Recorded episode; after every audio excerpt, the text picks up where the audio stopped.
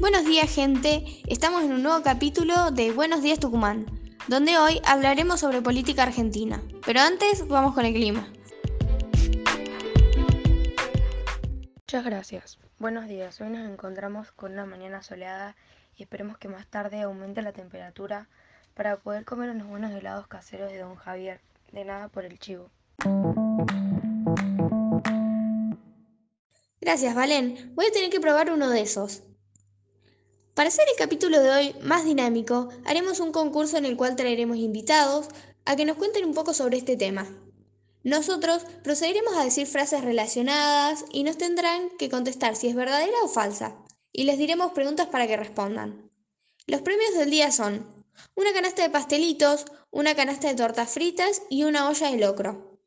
Nuestros invitados del día son Ingrid, Santiago y Constantino. El primero en pasar va a ser el participante número 2, Santiago. ¿Cómo anda? Buenos días, un gusto poder participar acá. Yo estoy muy bien, rogando poder ganar esa canasta de pastelitos. Se ve riquísima. A todos nos gustaría probar uno de esos. Entonces, empecemos. En la actualidad, la situación de los patriotas no puede ser peor. En Europa se vive una ola de restauración monárquica, Retornaron a Francia los reyes absolutistas que trataron de anular las reformas sociales y económicas concretadas por la Revolución de 1789.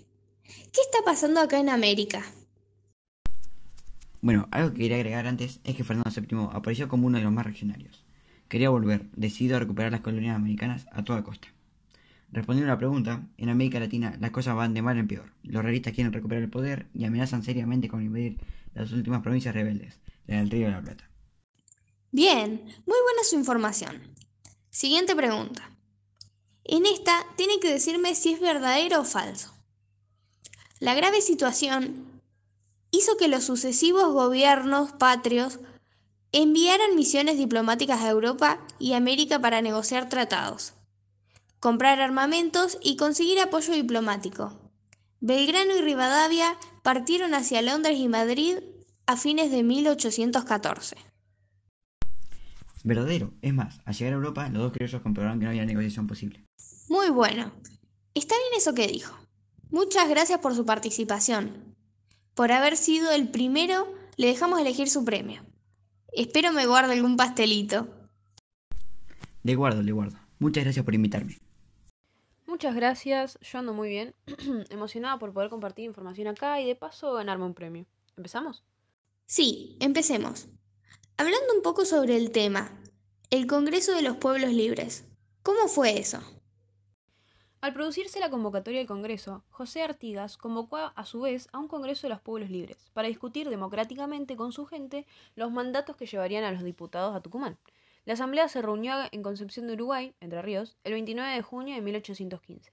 Allí estaban los delegados de la banda oriental, Corrientes, Santa Fe, Córdoba, Entre Ríos y Misiones. Pero, ¿qué pasaba en Buenos Aires mientras tanto?